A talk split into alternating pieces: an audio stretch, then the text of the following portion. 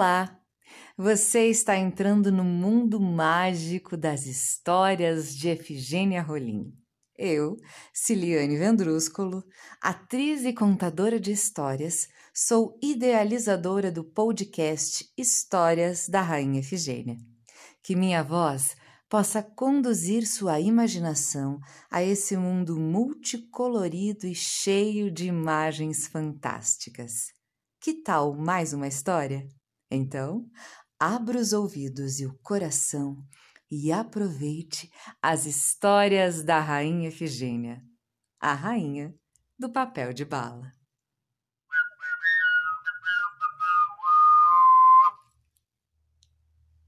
A história da querida Efigênia que vamos ouvir hoje se chama A Bruxa do Rabo Branco.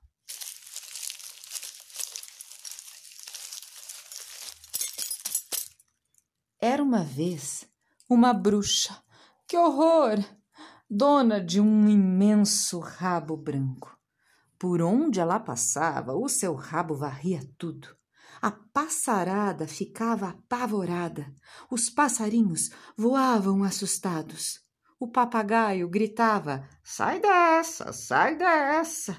O pavão arrastava a asa. O pássaro preto pedia socorro: Não quero mudar de cor! O rabo da bruxa fazia tudo perder a cor. Os mamíferos também tinham medo.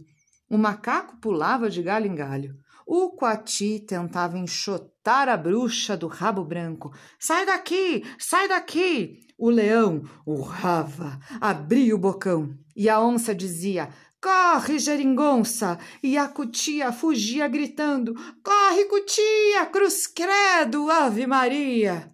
Até o tatu, com sua armadura, ficava arrepiado de medo e gemia: Eu prefiro ficar nu. E o tamanduá rezava: Ó oh, céus, a bruxa vai me desbotar. Tadinha, a minhoquinha, mesmo embaixo do chão, também perdia a cor. A bruxa passava seu rabo branco por toda a floresta e dava. dava gargalhada vendo a natureza ficar desbotada. O urso, o rinoceronte, o elefante, o ouriço e o gorila foram chamados para uma reunião para enfrentar a bruxa. O urso dava patadas e a tromba do elefante parecia uma bomba. Tanto brigaram que a malvada da bruxa resolveu se retirar. Ficou furiosa e. e fugiu cansada.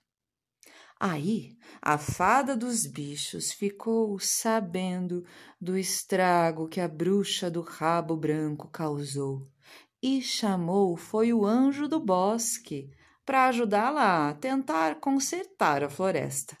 O anjo chamou a vaca e disse para ela ir pintando devagar.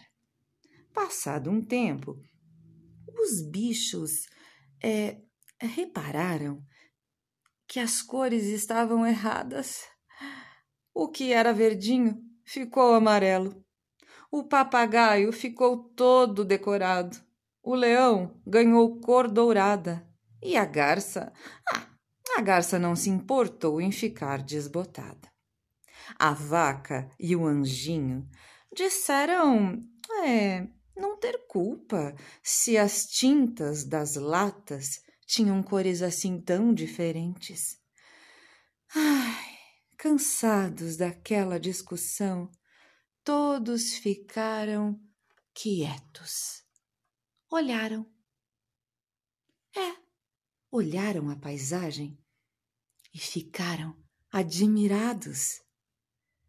E não é que ela estava bem linda? E desse jeito a natureza ficou assim, colorida para o resto da vida.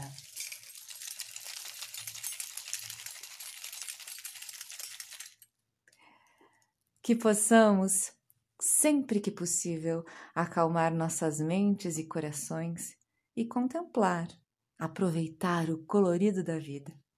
Espero que tenham gostado de mais uma história de nossa Rainha Efigênia. Um beijo grande e até o próximo episódio.